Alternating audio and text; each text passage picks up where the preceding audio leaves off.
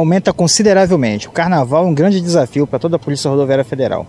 É um período festivo onde há grande tendência das pessoas abusarem do consumo de bebida alcoólica. Isso, quando associado à direção de veículos, realmente torna-se um grande e potencial perigo à segurança, ao bem-estar e à saúde das pessoas, especial aquelas que utilizam as rodovias é,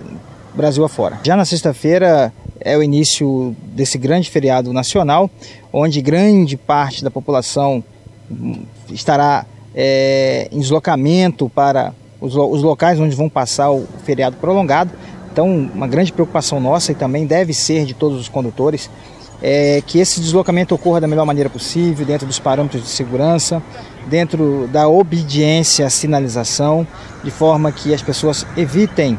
é, se envolverem em acidentes ou incidentes e também evitem é, incorrer infrações de trânsito que doravante poderá é, ocasionar prejuízos pessoais e financeiros. É, a Polícia Rodoviária Federal, todo o Brasil, estará operando com o efetivo reforçado. Nós estaremos estaremos operando sete aparelhos etilômetros, é, que não só a Polícia Federal vai utilizar esses aparelhos, como também estará à disposição dos demais órgãos, estará à disposição para apoiar a Polícia Militar, para apoiar as guardas de trânsito municipais, de forma que nós possamos fazer um grande esforço institucional é, das instituições que compõem o Sistema Nacional de Trânsito, de forma a coibir essa prática nefasta é, e criminosa que é dirigir após é, o consumo de bebidas alcoólicas. Fora isso, também